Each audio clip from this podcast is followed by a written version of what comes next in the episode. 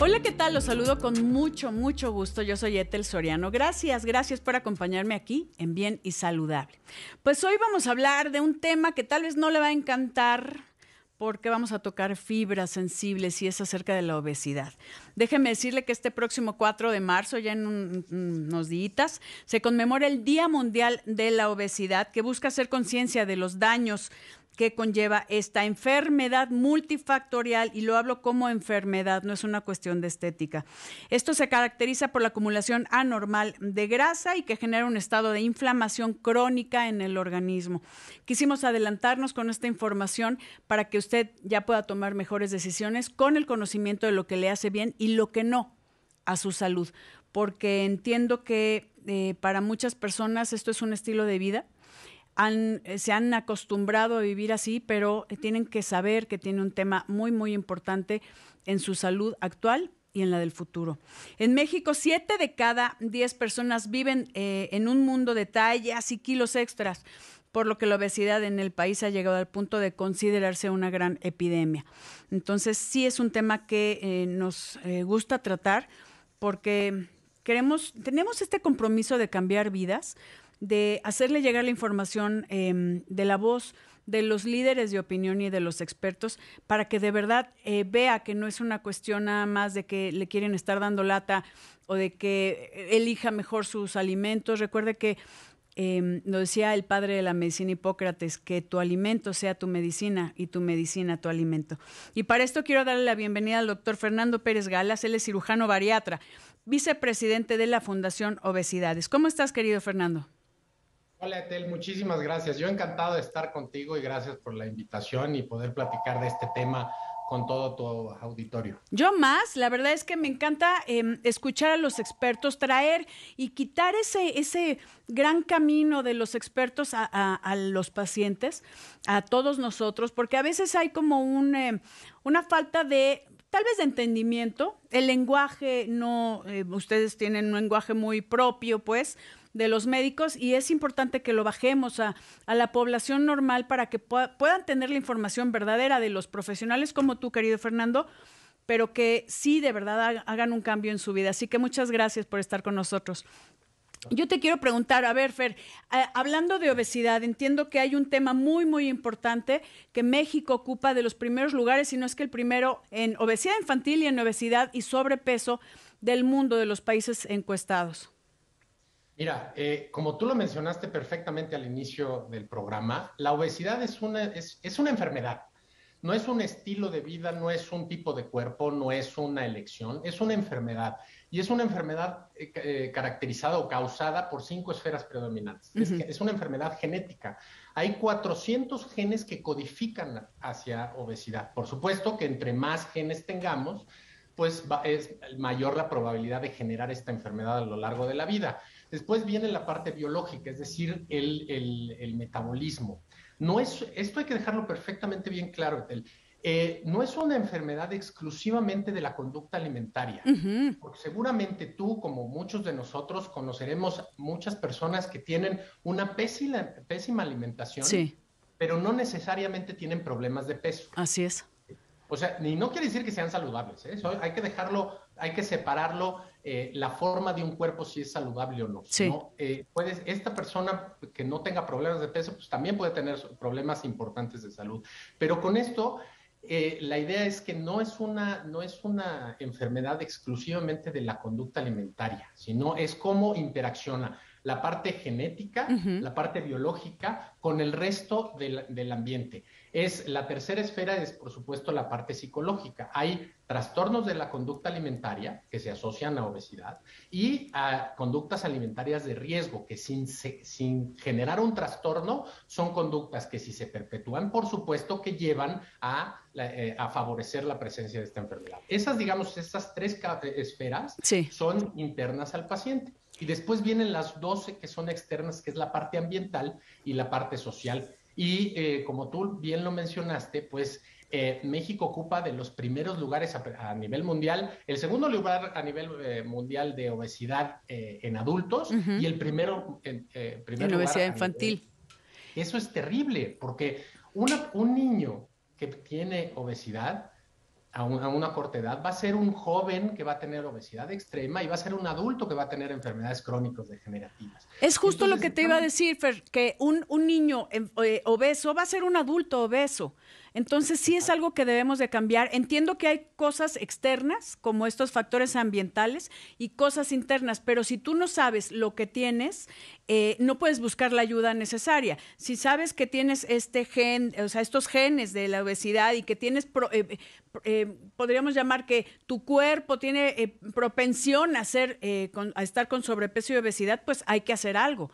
Ahí puede ser desde hipotiroidismo y cosas que del metabolismo que ahorita nos platicas, querido Fer, pero que es importante que la gente sepa cuál es la causa de que lo tiene en sobrepeso y eh, en obesidad mórbida. No estamos hablando de esta obesidad que también tú sabes bien que eh, pues es como la entrada a otras patologías como hipertensión, como diabetes, como índices elevados de colesterol, ¿no? las dislipidemias. Y esto es un serio problema de salud. Entonces, hay que saber las causas. Sí, mira, desde luego, y, hay que, y mira, también es importante señalar que una enfermedad no define a una persona, ¿sí? Entonces, por supuesto, no es, no es, oye, es que soy obeso, sino es una persona que vive, vive con, con, un padecimiento y vive con una enfermedad. Eso es, eso es importante porque dentro de las causas ambientales y las causas sociales, la obesidad, que justo eh, en, en, corolario del Día Mundial de la Obesidad que se festeja el próximo viernes, sí ¿sí? Es, es hacer conciencia de esta enfermedad, pero hacer conciencia del sesgo y la discriminación que viven las personas que, que padecen obesidad o que tienen obesidad. Porque, eh, por desgracia, es una enfermedad que eh, simplemente a partir del 2013 se clasifica mundialmente como enfermedad y hay muchos países que todavía no la reconocen como enfermedad. Si no, entonces, y esto pues viene eh, en consecuencia con falta de adecuados programas de salud pública. Que ese es el tema. Pero, si Fer, me tengo que ir a una pausa, pero necesitamos hablarlo como es. La obesidad no nada más es una cuestión de kilos y tallas extras, como decíamos. Es una enfermedad y hay que tomarse como tal y buscar la ayuda necesaria. Vamos a una pausa, queridos amigos, y volvemos. Estoy platicando con el doctor Fernando Pérez Gala, cirujano bariatra y vicepresidente de la Fundación Obesidades, donde, querido Fer, estábamos hablando de que la obesidad y el sobrepeso sí es un tema de salud, no es un tema de estética, eh, pero que sí la gente es importante que sepa todas las opciones que hay. Y hablando de cirugía bariátrica, porque entiendo que puede ser cambiar tu conducta alimentaria, como bien dijiste, que no es la única causa, esto es multifactorial Puede ser una cuestión metabólica, una cuestión genética, obviamente también las conductas, eh, pues las malas decisiones que tomamos al alimentarnos, en la baja actividad física que hacemos, muchas cosas, pero no solo eso. Hay gente que sí tiene un problema de cómo está, no sé, por ejemplo, resistencia a la insulina, ¿no? Que, eso también tiene un, un punto especial en el tema de sobrepeso y obesidad. Que, bueno, danos las opciones que hay para que la gente sepa que no tiene que acostumbrarse a vivir así. Mira, claro, de hecho, justamente la evaluación que tiene que tener un paciente que vive con obesidad tiene que incluir todas justamente las esferas que mencionamos, porque no es, como bien lo mencionaste, no es exclusivamente una enfermedad generada por una conducta o por un ambiente obesogénico, sino es la mezcla de todos ellos. Entonces el tratamiento tiene que ser un tratamiento multifactorial y tiene que ser un tratamiento integral.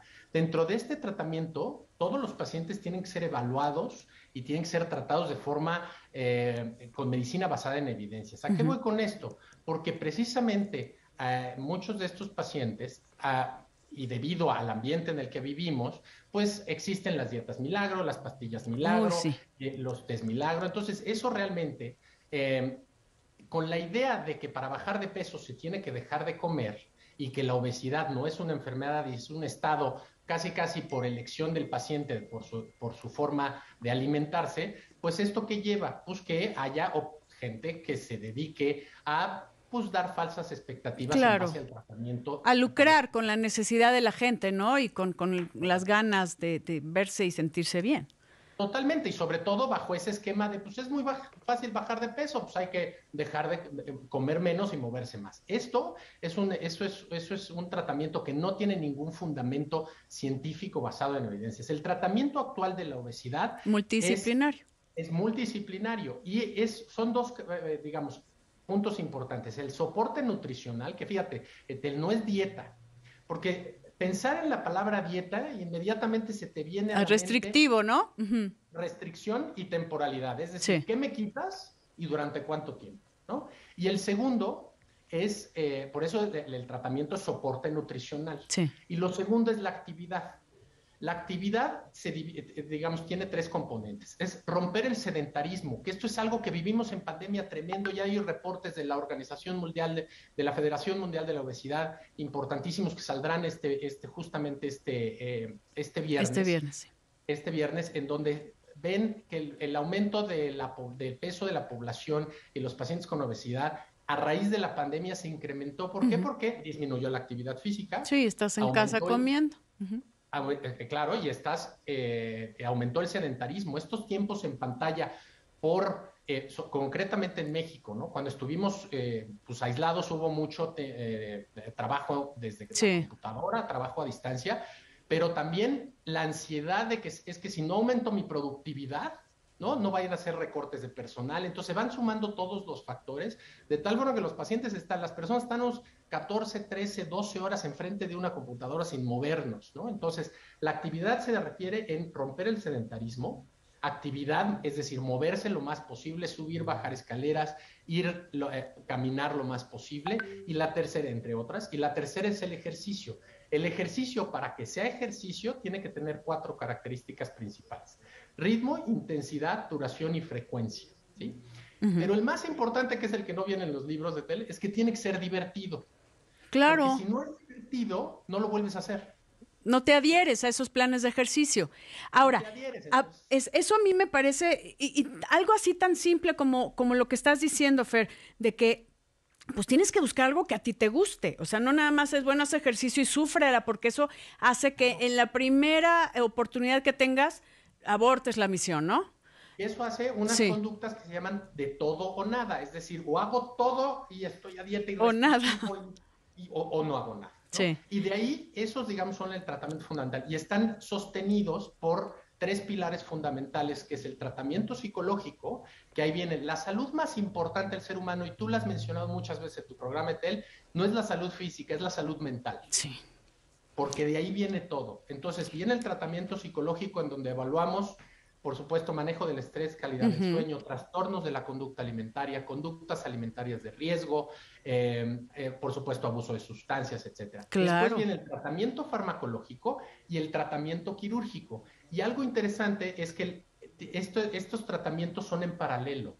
No es primero dieta, ejercicio, eh, tratamiento farmacológico, tratamiento psicológico. Sí, no es, no es como estos escalones terapéuticos, es una, una intervención multidisciplinaria en el mismo momento para saber cuál es la causa de que yo tenga sobrepeso y obesidad. Exactamente. Y entonces si determinamos, por ejemplo, oye, hay pacientes que tienen trastorno de, um, ansiedad generalizado o déficit de atención. El 30% de los pacientes con obesidad tienen eh, déficit de atención e hiperactividad. Entonces, estos pacientes se asocian con trastorno por atracón. Entonces, aunque, aunque tomen medicamento o aunque hagan este, dietas, estas, dietas eh, súper restrictivas, bueno, eso les genera más de que se detone más el trastorno de ansiedad y que, que pasen esos trastornos pues muchas veces se recurre a alimentos altos en grasas o en carbohidratos para lograr calmar el trastorno. Claro. esto que mencionas de tener el tratamiento eh, multidisciplinario en paralelo es precisamente porque, por ejemplo, un paciente que va a ser para cirugía bariátrica, pues si no le trato el, trastorno por, eh, por, ansiedad o el trastorno de atracón, aunque hagamos una cirugía bariátrica, ¿sí? la causa por la cual este paciente tiene eh, una tendencia a, tener una mayor... No se resuelve. No se resuelve. Fíjate que, que, esto que estás comentando es muy interesante porque yo he conocido gente que eh, se hicieron un bypass o una... O un, antes que se usaba mucho la manga, el, no la manga, la banda. Banda eh, molían, imagínate, molían los doritos, lo tengo que decir así, y se los comían así. O sea, entonces no estás quitando la causa y pingüinos y cosas, eh, obviamente con muchísima caloría que no los nutre en absoluto, pero eh, que no les quitaban la causa. Entonces, esto es un manejo psicológico, también entiendo que es de medicina interna, ¿no? Para saber, en, o sea, y en mis hormonas, cómo están funcionando, si es la tiroides, que mucha gente le dice, es que yo tengo tiroides, y tal vez no es la tiroides, es la tragoides, ¿no? Como hay hasta, hasta chistes de esto, pero se ve todo de forma multidisciplinaria, entonces ahí sí ves por qué yo no tengo buenos hábitos o qué pasa en mi cuerpo que no estoy manejando bien la alimentación o eh, las grasas. Puede ser un, también un tema que yo no como mucho, pero mi, forma como lo proceso no es la forma adecuada. Y para eso es la forma de ir con un, con un grupo de expertos. Esto es, pues es una clínica de obesidad, sería lo ideal para que tengamos mucha mayor probabilidad de éxito, ¿no, querido Fer? Y voy rapidísimo a una pausa y regresamos con más. No se vaya. Enseguida lo más importante, voz más saludable de México. Estoy platicando con el doctor Fernando Pérez Gala, cirujano bariatra, vicepresidente de la Fundación Obesidades. ¿Por qué en plural, querido Fer? Mira, ese es un, es, la verdad es algo bien bonito que, al, reunirnos eh, diferentes médicos con pacientes, porque déjame decirte que esta fundación es una fundación que une a personal de salud con personas que viven con obesidad. Y justamente eh, se llama obesidades porque la obesidad es heterogénea. La obesidad no es lo mismo para una persona, para otra, ni cómo la vive, ni cómo la sufre, ni cómo la padece, ni cómo se cura, ¿no? Y ni cómo la trata. Entonces, de ahí que este, esta fundación que creamos, te digo, eh, personal de salud junto con pacientes, le pusimos obesidades y tiene tres puntos fundamentales. El primero es, es luchar para el reconocimiento de la obesidad como una enfermedad crónica. Eh, el segundo es luchar en es, lograr que disminuya o terminar por completo el sesgo y la discriminación que viven las personas que padecen obesidad. Un dato aquí entre paréntesis. Fíjate, en México, una mujer que ya de por sí tiene pues, un, sesgo, por desgracia, 2022, pero sigue teniendo. Una mujer en un puesto directivo que vive con obesidad o que padece obesidad, puede llegar a ganar hasta el 50% menos de sueldo. No, bueno. Un hombre en el mismo puesto sin obesidad. Desigualdad total de género, aparte de aparte de la condición, ¿no? Claro, y esto tiene que ver con que reconozcamos, es una enfermedad y sobre todo que una enfermedad no te define como persona. Así es. Y la tercera, y bueno, dentro de eso de la no discriminación, también estamos invitando a los medios de comunicación a que utilicen un banco de, imágenes que está dentro de nuestra página, que son eh, eh, imágenes no estigmatizantes, porque si te fijas, eh, muchos, muchos medios, quizás por costumbre o por lo que tú quieras, recurren a imágenes cuando hablamos de obesidad a solamente ver un cuerpo. Y ver un cuerpo que quizás está con una ropa entallada, o ver un cuerpo que quizás está este, dejando ver un poco de de piel porque no queda bien la, la, ropa, sí. La ropa. Pero no, a ver, yo tengo pacientes que los pacientes son directores de bancos o, que son policías o que son, este, vamos, eh, padres de familia, eh, En su día a día, ¿no? Que eso sería lo... sí. Y, la tercera, la tercera eh, meta de esta fundación es capacitar al personal de salud en ciencia, en el tratamiento, en evidencia, digamos, en tratamientos eh, basados en evidencia para el correcto diagnóstico y tratamiento. Y el tratamiento de esta enfermedad. Que aquí, como bien mencionas, Fer, tiene que ser multidisciplinario e interdisciplinario. Eh, yo he estado, eh, te comentaba fuera del aire que, que, pues he estado en diferentes hospitales y siempre hemos sido parte, yo como licenciada en rehabilitación he sido parte de las clínicas de obesidad, que es también fundamental en todo lo que es la actividad física, el ejercicio y demás para que obviamente no tengan lesiones y puedan lograr el éxito junto con el endocrinólogo, el médico internista, el psicólogo, e, etcétera, etcétera. y, el, y el, obviamente el, el cirujano bariatra, que hay muchas opciones ahora para que podamos lograr los objetivos. Entiendo que también, por ejemplo, hablando de la cirugía bariátrica, que ya nos queda nada de tiempo, Fe, pero dos segunditos, es que se le ha llamado también cirugía metabólica, porque en el momento que empiezas, por ejemplo, un bypass, mejoran también tus niveles de glucosa y mejora eh, tu hipertensión arterial, etcétera, y tus lípidos, ¿no? O sea, sí han visto resultados muy, muy importantes. Sí, de hecho, eh, nosotros estamos como cirujanos tratando de cambiar por completo el nombre de cirugía bariátrica porque el cirugía bariátrica está enfocado a simplemente disminuir peso. Sí. Y en cambio, como lo mencionaste, la cirugía metabólica es hacer una cirugía para lograr mejorar enfermedades metabólicas, porque déjame decirte, los pacientes que les hacemos bypass a la semana, el 90% eh, dejan de requerir medicamentos para eh, glucosa o para triglicéridos o para hipertensión. Y eso no tiene que ver con la Con los pesos, con el kilo, a los kilos, claro. No con los cambios metabólicos que esta cirugía realizamos en el aparato digestivo que promueve la generación de hormonas que generan esos cambios. Ahora, no todos los pacientes, y eso es algo importante, no todos los pacientes son candidatos a cirugía. Por ejemplo, al hacer esta evaluación multidisciplinaria se ve que es lo, lo que a ti te está causando el tema de sobrepeso y obesidad y esta enfermedad. Querido Fer, tenemos que hablar mucho más de este tema, pero ¿dónde te encontramos para cualquier duda y también estar cerca de Fundación Obesidades? Pues los invito a, visitarnos en nuestras redes sociales eh, de obesidades, es obesidades www.obesidades.org. En Instagram está en obesidades-mx y yo que siempre contesto mi WhatsApp, me pueden marcar con toda la confianza 55 19 49 62 33 y en Instagram me encuentran como DR Doctor Pérez Galás. Ya está. Querido Fer, les repito su teléfono 55 19 49 6233. Doctor Fernando Pérez Galas, gracias por acompañarnos aquí en Bien y Saludable. Gracias, yo soy Etel Soriano y por favor, para estar bien y saludable.